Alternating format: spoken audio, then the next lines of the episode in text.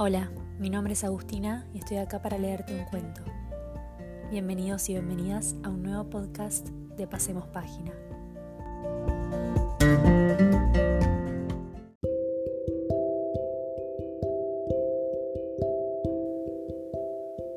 Hoy les voy a leer un cuento llamado Continuidad de los Parques, que forma parte del libro Final del Juego del escritor argentino Julio Cortázar.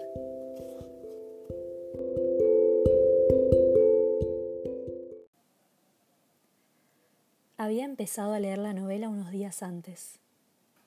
La abandonó por negocios urgentes. Volvió a abrirla cuando regresaba en tren a la finca. Se dejaba interesar lentamente por la trama, por el dibujo de los personajes.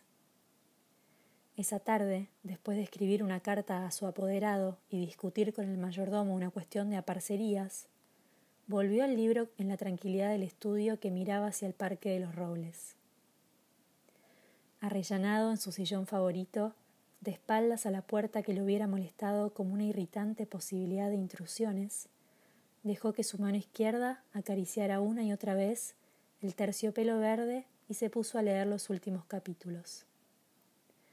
Su memoria retenía sin esfuerzo los nombres y las imágenes de los protagonistas. La ilusión novelesca lo ganó casi enseguida gozaba del placer casi perverso de irse desgajando línea a línea de lo que lo rodeaba, y sentir a la vez que su cabeza descansaba cómodamente en el terciopelo del alto respaldo, que los cigarrillos seguían al alcance de la mano, que más allá de los ventanales danzaba el aire del atardecer bajo los robles. Palabra a palabra, absorbido por la sórdida disyuntiva de los héroes, dejándose ir hacia las imágenes que se concertaban y adquirían color y movimiento, fue testigo del último encuentro en la cabaña del monte. Primero entraba la mujer, recelosa. Ahora llegaba el amante, lastimada la cara por el chicotazo de una rama. Admirablemente restañaba ella la sangre con sus besos, pero él rechazaba las caricias, no había venido para repetir las ceremonias de una pasión secreta protegida por un mundo de hojas secas y senderos furtivos. El puñal se entibiaba contra su pecho, y debajo latía la libertad agazapada. Un diálogo anhelante corría por las páginas como un arroyo de serpientes, y se sentía que todo estaba decidido desde siempre hasta esas caricias que enredaban el cuerpo del amante como queriendo retenerlo y disuadirlo, dibujaban abominablemente la figura de otro cuerpo que era necesario destruir. Nada había sido olvidado, coartadas, azares, posibles errores. A partir de esa hora cada instante tenía su empleo minuciosamente atribuido.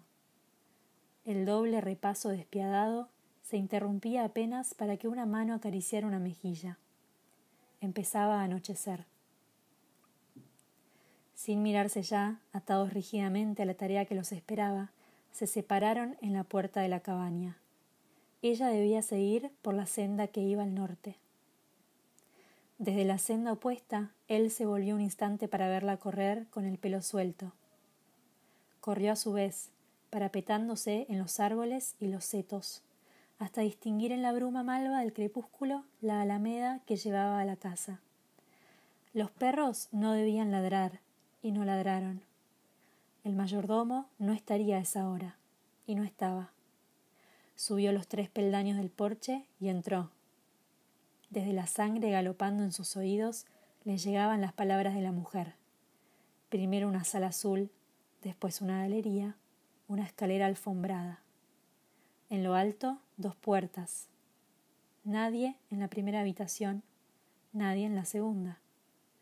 La puerta del salón y entonces el puñal en la mano, la luz de los ventanales, el alto respaldo de un sillón de terciopelo verde, la cabeza del hombre en el sillón leyendo una novela.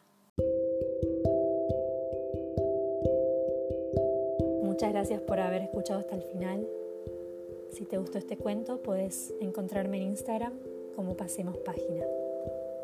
Hasta la próxima.